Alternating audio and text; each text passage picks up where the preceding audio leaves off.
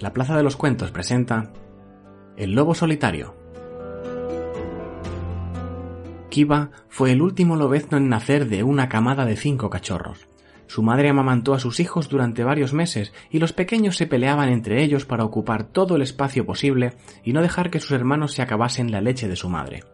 Esto era parte de su educación y los cachorros se lo tomaban como un juego, pero el que más lo sufría era Kiva, que al ser el más pequeño de todos siempre quedaba el último para mamar y muchas veces su madre, cansada del ajetreo de sus hermanos, no le dejaba tiempo para que pudiera saciar su apetito. Aún así, los cinco hermanos crecieron fuertes y sanos, incluso Kiva, ya que su madre ofrecía una leche realmente nutritiva, pero aún así, el pequeño Kiva siempre se sintió marginado por su familia, que le dejaban el último para todo. Cuando los cachorros tuvieron edad suficiente, su madre les enseñó a desenvolverse con soltura por los bosques les demostró con su propio ejemplo cómo rastrear posibles presas, cómo acecharlas con sigilo y cómo acabar cazándolas. Para sorpresa de todos, Kiva resultó ser el mejor cazador, ya que al ser algo más pequeño que sus hermanos, también era más ágil y rápido, por no mencionar que el haber tenido que pelear tanto por hacerse un hueco entre sus hermanos mayores para poder mamar, provocó que Kiva desarrollase un fuerte instinto de tenacidad y lucha. No hicieron falta muchos meses para que los cinco hermanos alcanzaran la madurez física y se convirtieran en miembros de pleno derecho de la manada de su madre. Y a pesar de que Kiva se convirtió en el mejor cazador del grupo, cuando llegaba el momento de repartir la comida siempre le tocaba la última parte, incluso a veces únicamente las sobras. Kiva, harto de la situación, decidió plantar cara a sus hermanos con la última presa que consiguió cazar, y poniéndose entre la presa y sus hambrientos hermanos, les dijo que esta vez primero comería él y que cuando acabase ellos podrían comer lo que sobrase. Pero el mundo de los lobos no funciona así, en el que todo es cuestión de jerarquía y fuerza, y puede que Kiva fuese el cazador más rápido cuando se trataba de atrapar pequeñas presas, pero sus hermanos seguían siendo más grandes y fuertes que él, por lo que después de varios gruñidos y un par de mordiscos, sus hermanos no solo comieron de su presa antes que él, sino que esta vez no le dejaron nada. Kiva se hartó de esta situación y decidió preguntar a su madre qué podía hacer. Su madre, tan cariñosa como sabia, le dijo que solo debía tener paciencia, que ahora le pasaba eso porque era el miembro más joven de la manada, pero más pronto que tarde eso cambiaría porque llegarían nuevos lobeznos y dejaría de ser el último en poder comer de las presas.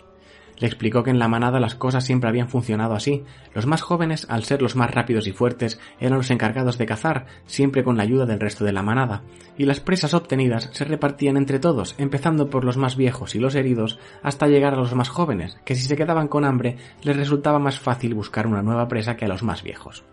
Kiva no parecía muy convencido con esta explicación y no paraba de repetir que no entendía por qué tenía que repartir sus presas si era él quien las cazaba y que sin él no podría comer nadie. Frustrado y enfadado, miró a su madre con determinación y le dijo que se iba, que abandonaba la manada y se iría a vivir por su cuenta. Argumentó con prepotencia que él solito se bastaría para cazar y sobrevivir, que no necesitaba a nadie más y que prefería estar solo a tener que compartir sus presas con los viejos desagradecidos o con los abusones de sus hermanos. Su madre le miró con ternura y con firmeza y le dijo que ella no se iba a oponer a su decisión, que era libre de hacer lo que quisiera, y que incluso estaba convencida de que conseguiría sobrevivir por su cuenta, pero que al mismo tiempo fuese consciente de que la vida en solitario es muy diferente a la vida en manada, y sobre todo que a medida que fuese pasando el tiempo, cada día le sería más difícil valerse por sí mismo sin una manada detrás que cuidase de él cuando lo necesitara. Le insistió en que lo pensara bien, porque una vez abandonas una manada de lobos es muy probable que no te permitan volver aunque quieras. Pero Kiva ya estaba decidido y le dijo que no se preocupara, que no tenía ninguna intención de volver, y con el corazón un poco encogido, se acercó a su madre que le dio un par de lametones muy sentidos y Kiva salió corriendo con rumbo incierto. Lo primero que hizo fue ir a buscar alimento. Mediante su afinado olfato, enseguida encontró el rastro de un par de presas con las que pudo llenar el estómago para un par de días y se sintió pletórico al poder ser el primero en comer y acabarse él solo todo lo que había cazado. Pero después de comer siempre entra sueño, así que buscó un lugar en el que descansar y se acurrucó a los pies de un gran árbol, en el que se quedó profundamente dormido. Pasado un buen rato, y a pesar de lo relajado que dormía, notó un cosquilleo extraño cerca de una pata. Abrió los ojos lentamente y al fijar la vista se levantó de un salto y vio que una serpiente de colores vivos le había estado pasando por encima de las patas recordó las enseñanzas de su madre, que siempre les repetía a él y a sus hermanos que las serpientes no suelen atacar a los lobos porque son demasiado grandes para comérselos, pero algunas serpientes a veces les mordían sin ningún motivo y muchas eran venenosas, lo que podía llegar a matar a un lobo adulto, y ese fue el primer gran susto de Kiva en su vida como lobo solitario. Para evitar encuentros indeseados con serpientes y otros animales peligrosos, Kiva buscó una cueva en la que refugiarse y en la que poder hacer frente a los fríos inviernos de la zona. Y tras varias aventuras, Kiva superó su primer año en solitario, pero las palabras de la madre de Kiva resultaron ser muy ciertas cuando advirtió a su hijo que la vida en solitario no era nada fácil. Y a lo largo de los dos años siguientes, Kiva tuvo más de un encontronazo que pudo haber pagado muy caro.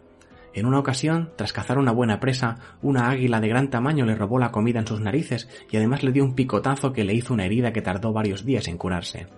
En otra ocasión se metió por error en el territorio de un puma, al que no pareció agradarle demasiado su presencia, y persiguió al pobre Kiva durante días hasta que por fin lo alcanzó y le dejó los colmillos bien marcados en las patas delanteras y un buen zarpazo en la cara, que por poco no le hizo perder un ojo, pero sí le dejó una profunda cicatriz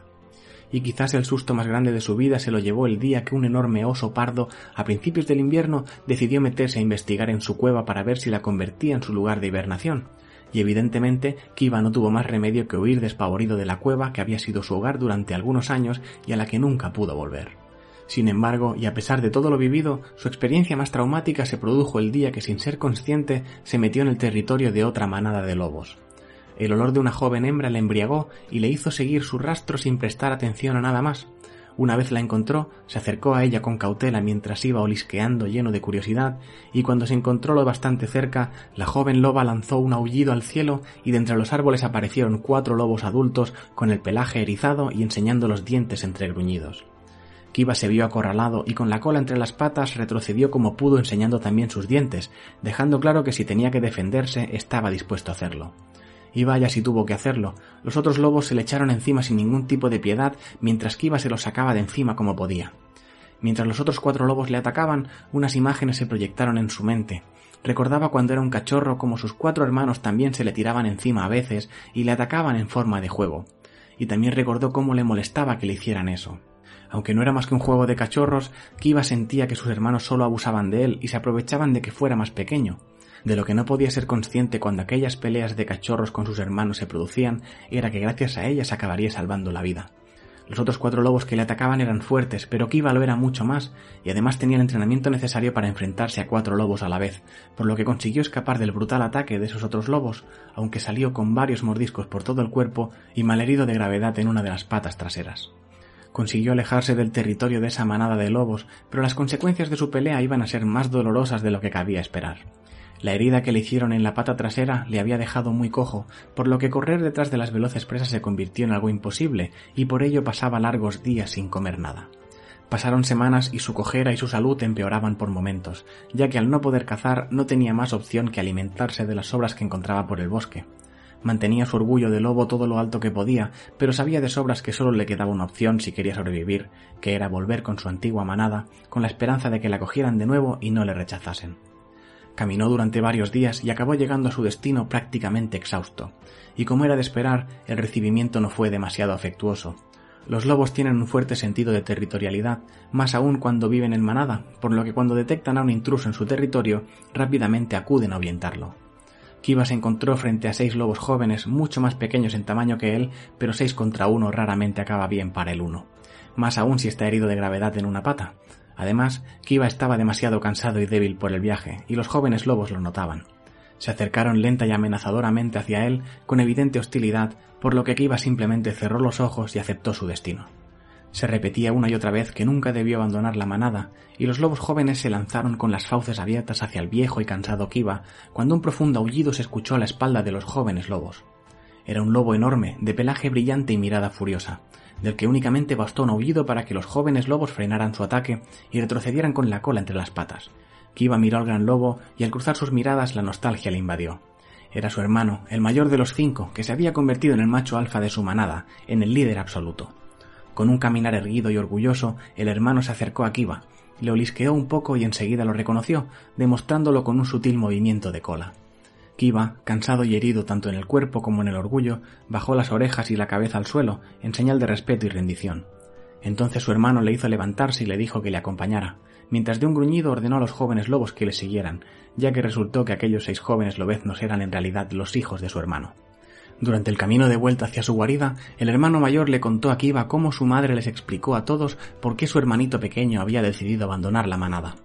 Explicó que los hermanos no entendieron su decisión y que algunos se enfadaron y a otros les dio igual. Le explicó también que su madre ya no estaba entre ellos, que en una cacería algunos años atrás fue herida y acabó muriendo, no sin antes hacerles prometer que si algún día Kiva volvía, le acogerían como si nunca se hubiera ido, porque cuando un lobo elige la vida solitaria y luego decide abandonar ese camino, solo es cuando no tiene más remedio y está en extrema necesidad. El hermano mayor le explicó a Kiva que en realidad se había convertido en líder gracias a él, porque aunque al principio le costó entender que su hermanito decidiera abandonar la manada, algún tiempo después entendió que los lobos son seres afortunados que se pueden permitir el lujo de decidir si viven en manada o en solitario. Pero tal y como explicó su madre, en solitario es todo mucho más duro y difícil, por lo que el hermano mayor decidió quedarse en la manada y hacer lo posible por protegerla y hacerla prosperar. Y eso le llevó a ser reconocido por todos y fue nombrado líder sin ninguna oposición. Kiva entonces pensó que tal vez nunca debió abandonar la manada, pero al mismo tiempo se sintió orgulloso de haber podido sobrevivir por sí mismo durante tanto tiempo y de las muchas aventuras que vivió. Pero sobre todo se sintió afortunado, porque a pesar de que tanto él como su hermano habían tomado caminos distintos, al final se habían podido reencontrar y entenderse mejor el uno al otro. Y mientras pensaba todo esto, su hermano mayor se fue un momento de su lado para volver con una presa recién cazada entre los dientes. La dejó caer ante los pies de Kiva y le dijo que no tenía que volver a preocuparse por nada, porque como siempre se había hecho en la manada con los viejos y los heridos, él ahora iba a ser el primero en comer.